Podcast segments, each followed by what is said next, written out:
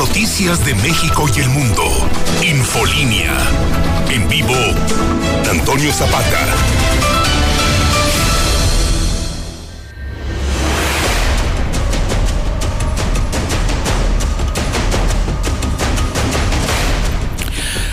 Buenas noches, bienvenidos a Infolínea de la Noche. Mi nombre es Antonio Zapata y este es un programa especial. Definitivamente usted sabe, ya todo Aguascalientes, ya toda la región sabe lo que ha acontecido, pero tenemos datos nuevos, tenemos información fresquecita que usted debe de saber en alcance a lo que ha sucedido el día de hoy. Le recuerdo rápidamente qué fue lo que pasó este día, si usted apenas nos está sintonizando o quiere usted encontrar más datos relevantes sobre lo acontecido en La Mexicana, a los periodistas de La Mexicana. Esta mañana, muy temprano, en el noticiero de José Luis Morales, empezábamos a dar cuenta de la información que estaba generándose en Encarnación de Díaz, en La Chona, como todos le conocemos. Hasta allá habían acudido nuestros periodistas eh, Ángel Dávalos y Alejandro Barroso, quienes, para que no le platicara a nadie y para que luego no anduviéramos nada más con eh, notas repetidas o, o publicaciones de Facebook, fueron a dar cuenta de los hechos directamente allá en Encarnación de Díaz. Todo iba transcurriendo bien, llegaron ellos a esta zona y empezaron a enviarnos la información, las fotografías, las imágenes. Y fue cuando en ese momento Alejandro Barroso se empezó a dar cuenta de que había camionetas que los estaban siguiendo, que estaban siguiendo el rastro de la bestia de la mexicana. De hecho, incluso antes de que todo sucediera, todavía nos alcanzó a mandar un video en el que daba cuenta justamente de que la bestia estaba siendo seguida. Después nos dimos cuenta por sicarios. Venga el primer video. Eh, esa Cherokee con placas de aquí de Jalisco es la segunda que nos sigue. Esa de ahí atrás. Eh, esa Cherokee con placas de aquí de Jalisco es la segunda que nos sigue. Esa de ahí atrás. ¿Quién iba a decir que minutos después de ese envío de eh, Barroso se iba a desatar literal el infierno aquí en la cabina de la mexicana? Minutos después estuvimos preparando ya el enlace en vivo con nuestros periodistas para que nos dieran cuenta de lo que estaba aconteciendo en Encarnación de Díaz, cómo había sucedido, qué es lo que había pasado, porque sabe usted, ya son tres días seguidos de balaceras allá en Encarnación de Díaz. La disputa por la plaza, el cobro y ajuste de cuentas está a la orden del día y definitivamente las autoridades, particularmente las estatales y federales, se han hecho de la vista gorda en ese asunto. Prácticamente están dejando a la gente de Encarnación de Díaz en el olvido. Así, a su suerte, literalmente. Y me refiero, por supuesto, a las autoridades de Jalisco. Y déjeme decirle que la Policía Municipal de Encarnación, pues prácticamente están en la indefensión total. Mal pertrechados, mal uniformados, todo definitivamente dado al cuas allí en Encarnación de Díaz. Y aún así tratan de hacer su trabajo. Bueno, transcurría todo en aparente normalidad y de hecho todo parecía que iba a ser un reporte más, hasta que de pronto algo sucedió. La transmisión que estaba encabezando Ángel Dávalos tuvo que ser interrumpida. ¿Y sabe por qué? Y usted lo va a escuchar ahorita en el siguiente video. Porque los sicarios que estaban asolando Encarnación de Díaz se enfrentaron, o más bien llegaron y se les pusieron prácticamente enfrente a nuestros reporteros. Y sí, tenemos constancia, tenemos el video está sobre una tortillería. La tortillería hoy amaneció cerrada. Hay temor, como te lo decía al inicio, de esta transmisión, eh, eh, mi estimado eh, Pepe, y pues lo que vimos y lo que nos cuentan es que desde muy temprano llegó personal de la Secretaría de Defensa Nacional a recoger todos los castillos, estamos tratando de ubicar alguno en esta calle, calle Guerrero, aquí en pleno centro de eh, La Chona, Jalisco. No hay un solo casquillo, no se eh, alcanzó eh, a quedar alguno, hicieron una limpieza exhaustiva además de que acordonaron también esta zona, fueron alrededor de dos horas los que estuvieron aquí en eh, este punto los elementos del ejército mexicano, pero ya no vemos más presencia.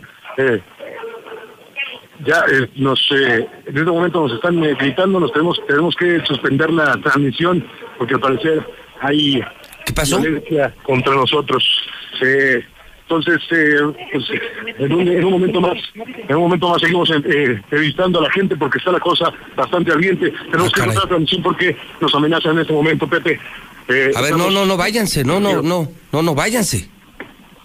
Ah, caray. Ah, caray. Y sí, así de pronto nos quedamos fríos aquí en la mexicana.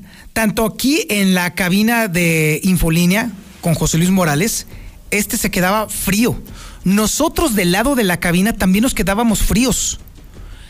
En ese momento había colgado ya, justo al aire, Ángel Dávalos.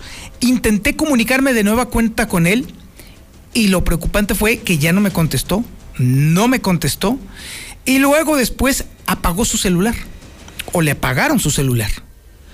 Intenté también al mismo tiempo comunicarme con eh, Alejandro Barroso y tampoco me contestaban. Cuando ya vi que la cosa estaba bastante complicada porque ya ninguno de los dos me estaba eh, contactando, ya más bien ya no contestando, sus celulares apagados. Entonces me comuniqué con eh, Godofredo López, que es el comandante en jefe de la bestia de la mexicana. Muy nervioso me contestó y me dijo que había gente que lo estaban encañonando, que lo estaban amenazando. Le pedí que se mantuviera en la línea, sin embargo, por el nerviosismo, terminó colgando, le intenté volver a marcar y ya no hubo forma de que me contestara. También había apagado su celular. Imagínese usted el momento de terror que vivimos aquí en la mexicana, porque de pronto la certeza de no saber el paradero de nuestros compañeros y la clarísima evidencia de que habían sido objeto de detención por parte de sicarios nos hizo empezar a temer lo peor. Todavía el nerviosismo nos puso todavía más los pelos de punta aquí en esta cabina, cuando en una revisión, en un análisis del video que estábamos nosotros transmitiendo en ese momento, no nos habíamos percatado precisamente por la premura de estar en vivo de unos microscópicos fragmentos de video que se dieron poquito después de que se interrumpió la transmisión de Ángel Dávalos, en la que se ve el interior de una camioneta. De hecho, cuando se ven estos pocos segundos, nosotros dábamos en una primera instancia por sentado que era la camioneta de la bestia. Creímos que era justamente la bestia que estaba saliendo huyendo. Pero en una revisión luego más exhaustiva nos dimos cuenta de que esa no era la bestia. Porque en el volante alcanzábamos a apreciar una marca distinta a la marca de la bestia. Y entonces fue el momento en el cual, oh cielos, ahora sí empezamos a temer lo peor. Es justamente este el fragmento en el cual vimos esta camioneta que inadvertidamente en ese momento no nos dimos cuenta de que no era la bestia de la mexicana. Pero eh, eh, no, vale la pena. No vale la pena. Eh, además, lo estamos. Ya, ya van en la camioneta, ¿verdad?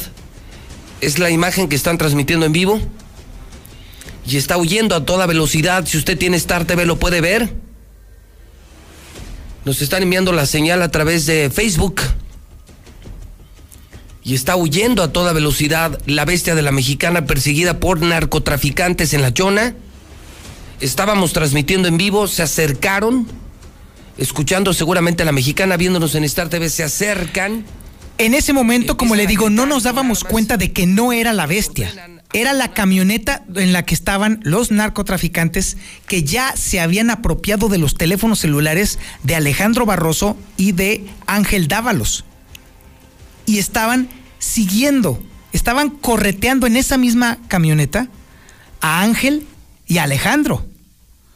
Los alcanzaron unos metros más adelante, o aún primero a Alejandro, lo golpearon y luego después le advirtieron que se fuera de allí.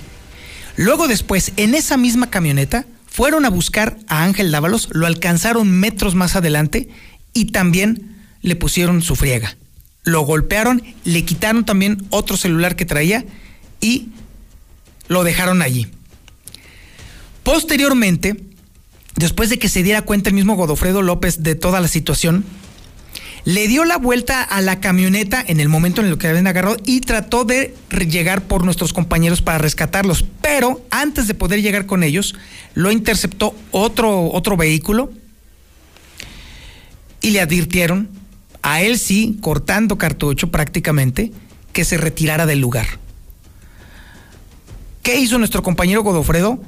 Pues sí, salió lo que necesariamente tenía que hacer. Salió huyendo del lugar, pero se fue directo a toda velocidad al puesto de control, a la puerta sur, y dio parte de inmediato a las autoridades que estaban allí, en este caso al ejército mexicano. Créame que fueron momentos de total y completa angustia, porque todo lo que le estoy platicando fueron momentos en los cuales nosotros tuvimos total silencio, nada sabíamos. Incluso los compañeros de otras cabinas empezaron a salir de las mismas cuando se empezaron a dar cuenta del relajo que se había armado. En ese mismo instante también fue cuando José Luis Morales empezó a convocar prácticamente a todas las autoridades para que nos ayudaran a rescatar a nuestros con nuestros compañeros. No sabíamos que ya se estaba encargando de eso justamente nuestro compañero Godofredo de inmediato todas las corporaciones y lo vamos a reconocer siempre y estaremos agradecidos siempre.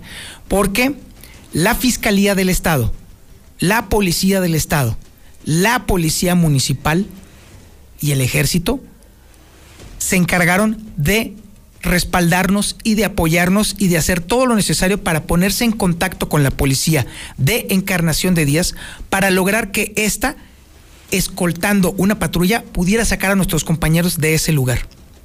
Fue hasta entonces que Alejandro Barroso consiguió un teléfono celular y logró contacto con nosotros a través de el teléfono del WhatsApp de la mexicana, el 122-5770.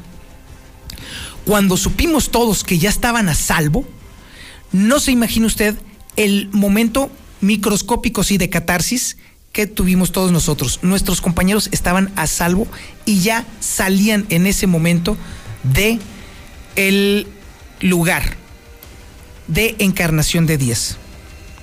Un pueblo que hoy por hoy está siendo azotado de una manera inmisericordia por el crimen organizado.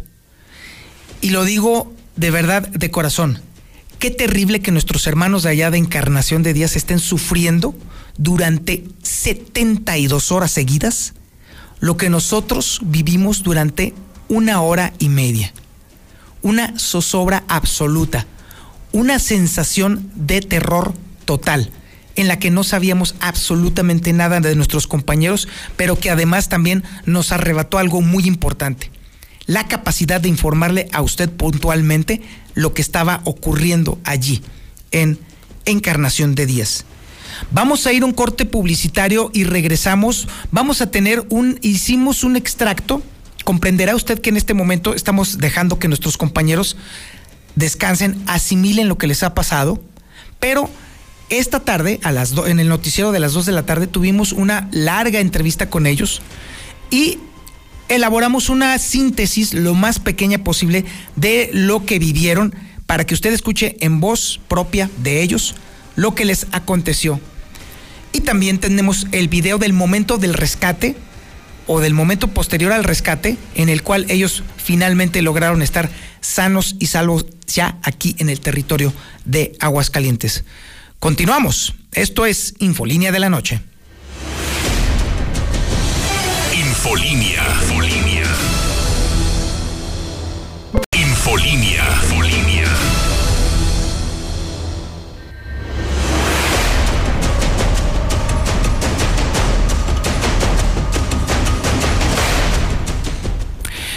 En la vida de un periodista siempre hay momentos álgidos, momentos complicados y momentos en los que uno termina enfrentándose a situaciones de vida o muerte. Claro, cuando se hace el trabajo bien, porque siempre habrá otros periodistas que definitivamente pues, pasan su vida detrás de una computadora o de un escritorio o fingen que son periodistas, pero en realidad son solamente correveidile. Pero mire, más allá de hablar de, ese tipo de periodistas, en este caso los periodistas de eh, La Nota Roja, Alejandro Barroso y Ángel Dávalos, definitivamente tuvieron una graduación realmente violenta, pero también concitó el reconocimiento de muchas personas. Durante el programa del día de hoy, el de, de las 4 a las 5 de la tarde, que es la nota roja, me conmovió, así se lo puedo decir, lo mucho que la gente se preocupó. Sí, la gente de la mexicana. Es decir, usted se preocuparon por ellos y que después manifestaron su alivio, no solamente de que estuvieran bien, sino también el reconocimiento a ellos por su valentía, porque hay que decirlo, vaya que fueron valientes en este trance. Y déjeme decirle que sobre todo yo en lo particular celebro la valentía que tuvieron, porque hay mucha gente, yo he conocido mucha gente que en cuanto tienen un momento en el cual se enfrentan, ahí sí, cara a cara, con la posibilidad de morir, se bajan del caballo. Y no quiere decir que estén mal, simple y sencillamente es el momento en el que se dan cuenta que no estaban hechos para ello. El día de hoy, Ángel Dávalos y Alejandro Barroso no solamente volvieron a nacer, sino que además en este nacimiento o renacimiento que vivieron, refrendaron su compromiso con el periodismo. Y eso muestra de qué están hechos. Eso revela cuál es el calado y el tamaño que tienen ellos para decirse ahora sí, con todas sus letras, periodistas. Y eso sí, no cualquiera tiene la sangre para ello.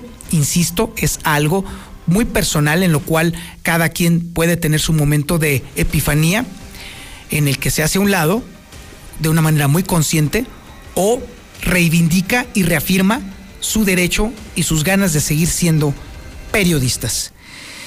Estos periodistas estuvieron el día de hoy conmigo en el noticiero de la tarde, de las dos de la tarde, en donde analizamos y le cortamos con al dedillo todo lo que estuvo sucediendo me di a la tarea de hacer una breve edición, lo más breve posible, de los momentos clave que relatan ellos mismos. Esta es entonces la entrevista lo más rápido posible que se pudo de Alejandro Barroso y de Ángel Dávalos aquí en Infolínea de la tarde. Bueno, pues nos dijimos a este lugar, fuimos eh, temprano, llegamos alrededor de las 8 eh, de la mañana ahí a a, La Chona, todo tranquilo, en realidad cuando llegamos no se veía nada, yo en realidad todavía tengo poca experiencia, creo que el buen Alex y, y tienen mucho más eh, olfato, ¿no? Ahí eh, en esta cuestión de, de los sicarios, de cómo se manejan, y desde que entramos ustedes comenzaron a ver que alguien nos seguía, mi, mi estimado Alex. Así es, Toño. Entonces tú estabas grabando, tú estabas grabando. Yo estaba en cámara y Ángel estaba en el teléfono. Se alcanza a escuchar en el, en el video que alguien les grita. ¿Qué fue lo que les gritaron? Sí, que nos fuéramos a la. Uno de los tipos venía con medio cuerpo fuera de la ventana. Eran tres en una camioneta negra, una Silverado de modelo reciente, impecable, una camioneta, bueno, pues muy, muy llamativa.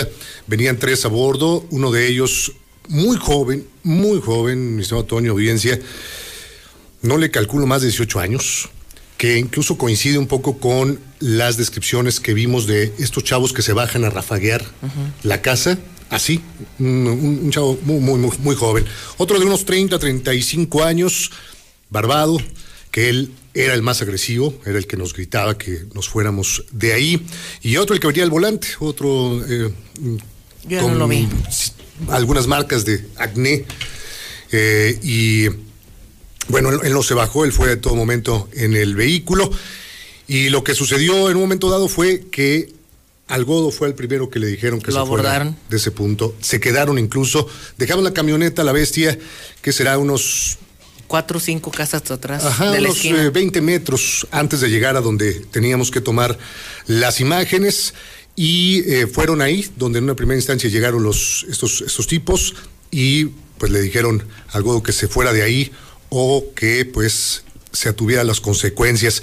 Después de que el Godo pues ya eh, tuvo eh, a bien irse, no ponerse en riesgo, pues empezaron a gritarnos a nosotros, que nos detuviéramos, que nos paráramos, que no nos echáramos a correr y bueno, pues al contrario, ¿no? Fue lo que lo primero que hicimos. Sí. Ese fue el momento en el cual ustedes ya detuvieron la transmisión. Ahí fue cuando Fue yo la el momento crítico en el que no sabíamos si iban a atacar a Godo, eh, si iban a rafaguearnos desde ahí. Sí. Yo no sabía si le iban a sacar la mano y pum, un balazo a Godo ahí, no sabía.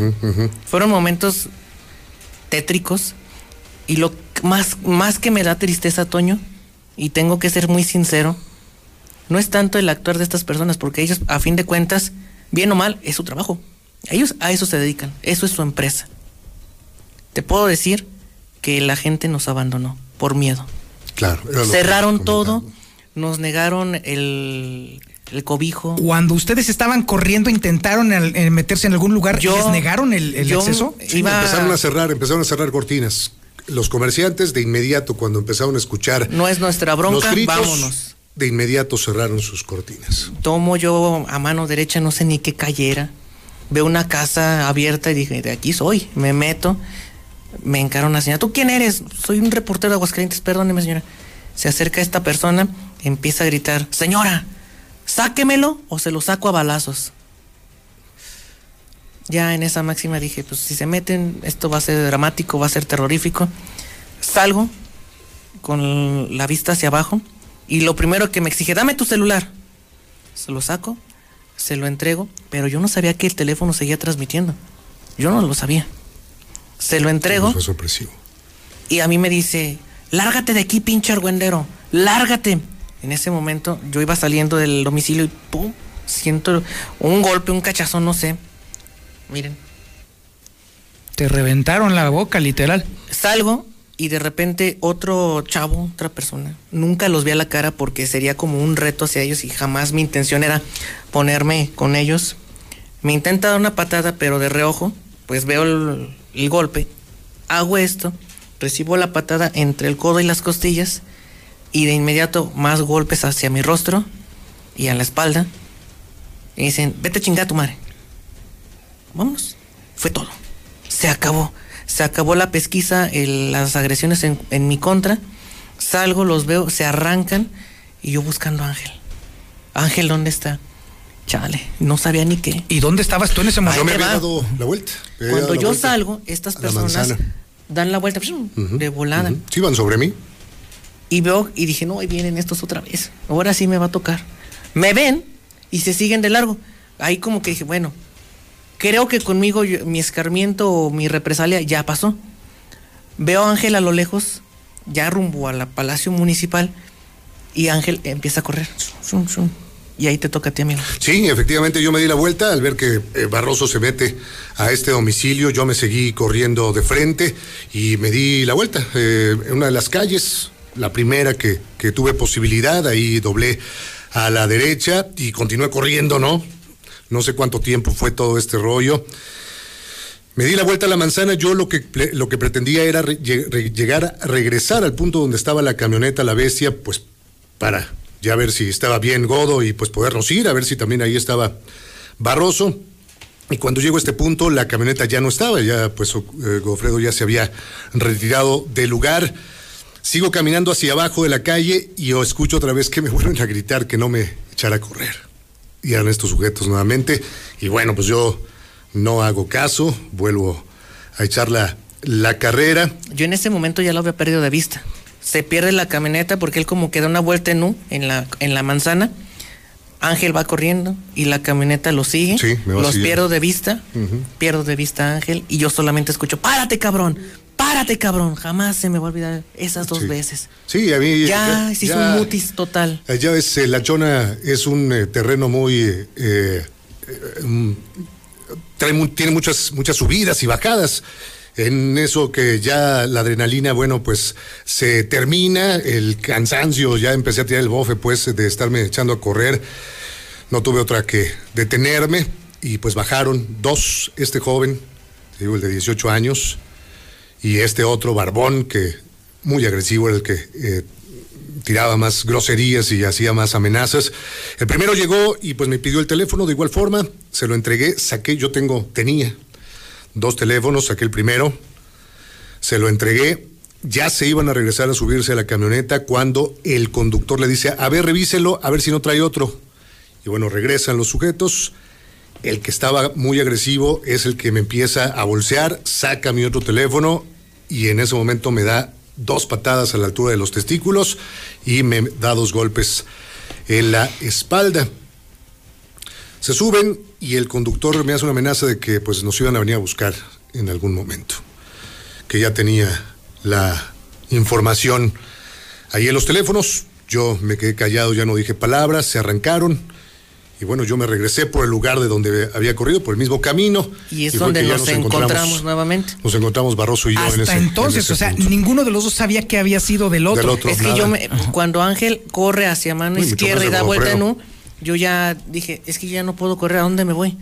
Cuando ustedes ya por fin coinciden, entonces lo, lo hacen ya en la presidencia municipal. No, fue en esta misma ah, esquina donde dobla la camioneta y donde dobla Ángel, yo agarré a, contra, a contrasentido lo veo que viene, respiro, ya vino acá Ángel todo guango, todo golpeado.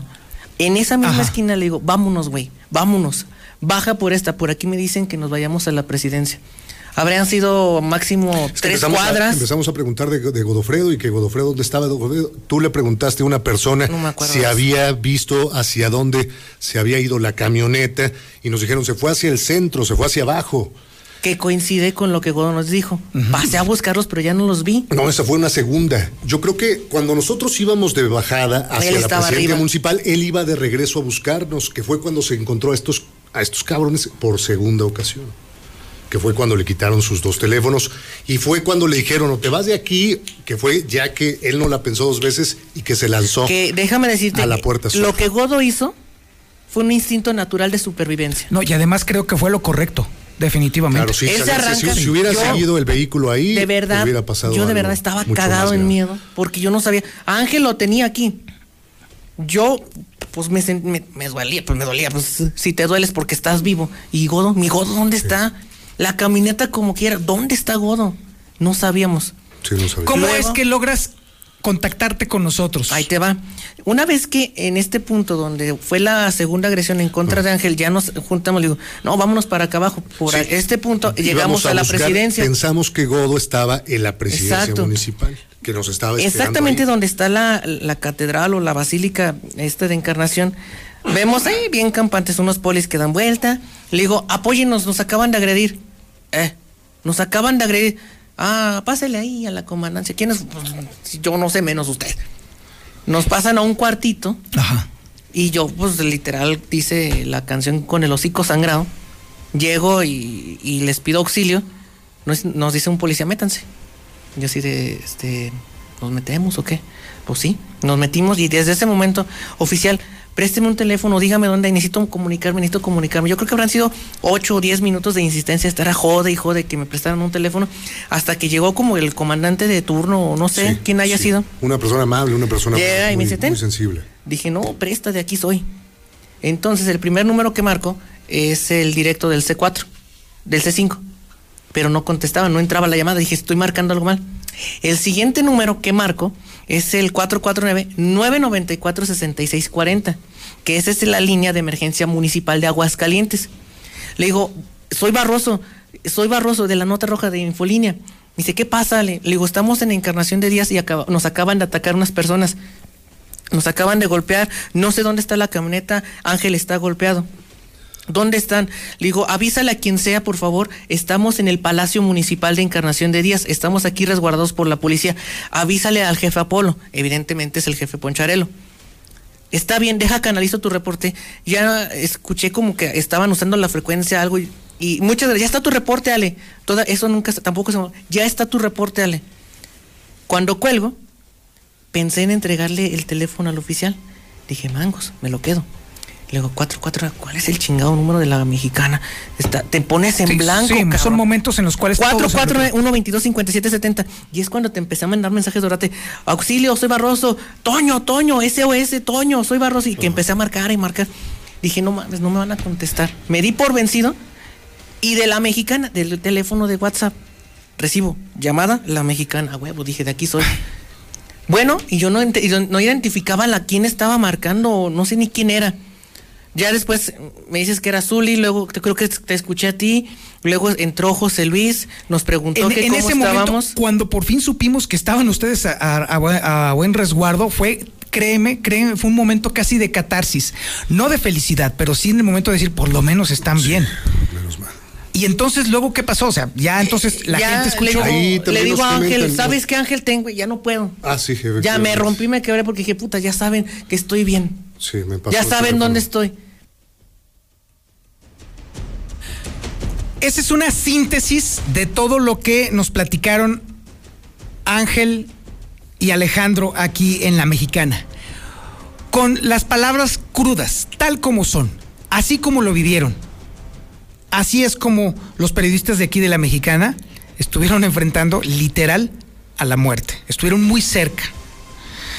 Y mire, vamos a una pausa publicitaria y regresamos. Le tengo actualizaciones sobre este tema, le tengo datos nuevos sobre este asunto que le ha acontecido a nuestros compañeros, porque además déjeme decirle que no solamente se quedó el susto aquí en Aguascalientes, sino que también otras corporaciones ya empezaron a activar las investigaciones sobre este suceso. Regresamos, esto es Infolínea de la Noche.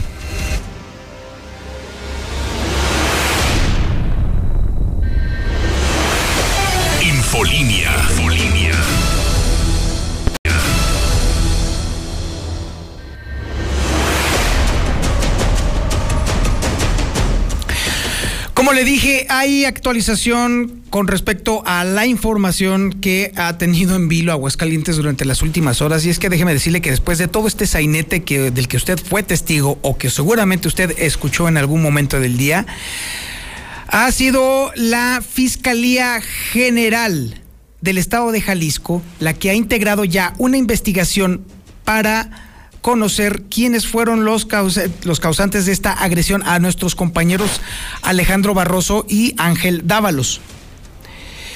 Y déjeme decirle que, de acuerdo a la información, la Fiscalía General del Estado de Jalisco ya procedió a armar una investigación con la colaboración de la Fiscalía General del Estado de Aguascalientes para conocer quiénes fueron los que perpetraron este, esta agresión a nuestros compañeros.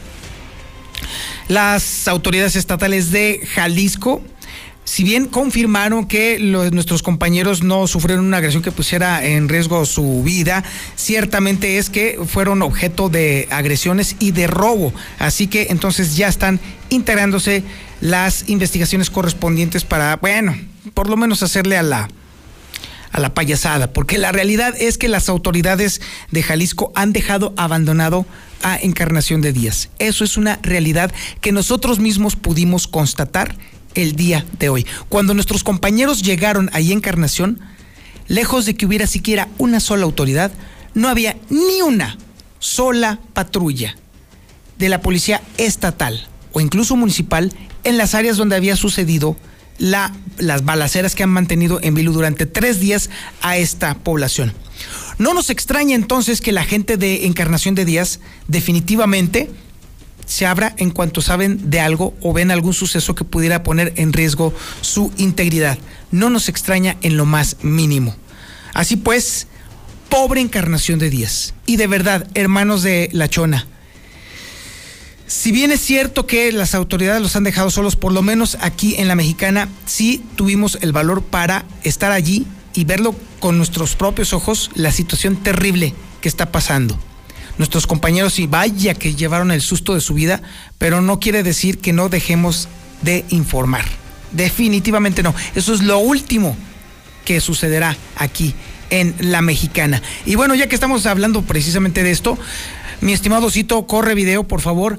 Le queremos mostrar a usted el momento en el cual nuestros compañeros, después de minutos de zozobra, finalmente fueron rescatados y llevados a la puerta de acceso sur de, de aquí de Aguascalientes para ser entregados ya finalmente a, eh, a las autoridades correspondientes y sobre todo también ahí a nuestro compañero Godo que estuvo esperándolos. Si usted lo recuerda, le comentaba que eh, Godo López en cuanto vio que no podía rescatar a nuestros compañeros, se dirigió como alma que lleva el diablo a la puerta de acceso sur para reportar la agresión de la cual estaban siendo objeto nuestros compañeros.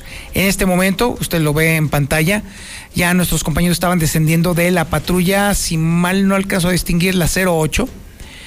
Y ahí está Alejandro Barroso justamente preguntando, pues, de hecho, estaba preguntando todo el tiempo desde que se bajó de la patrulla, dónde estaba Godo López, dónde estaba Godo López, porque ellos no sabían en dónde, qué había sucedido con él. No sabían si estaba bien, si estaba salvo, si estaba íntegro. Y una vez que se da cuenta Alejandro Barroso que finalmente Godo estaba no solamente a salvo, sino que también había sido él el que había enviado por refuerzos, literal, pues allí se encontraron y bueno, ¿qué puede hacer un periodista cuando ve que su compañero finalmente está a salvo? Ahí están los tres de regreso, finalmente sanos y salvos, con nuestro compañero Godo López. El día de hoy tuvo un final feliz, si cabe la expresión, pero créame que a pesar de que la cosa se puso bastante álgida y preocupante, esto reivindica nuestro trabajo como reporteros. No dejaremos de honrar nuestro compromiso con la ciudadanía.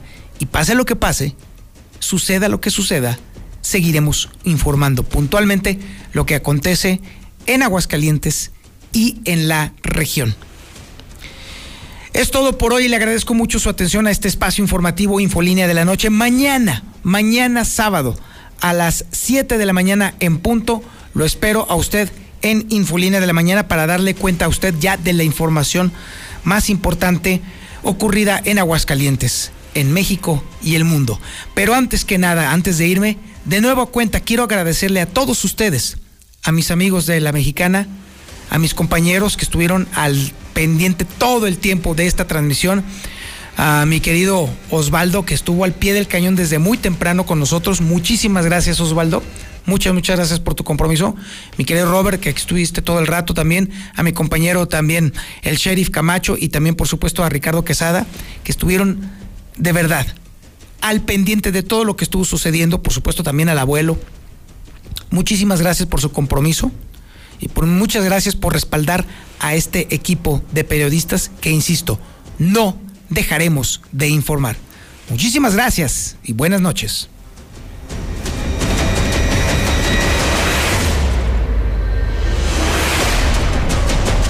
25.000 watts de potencia.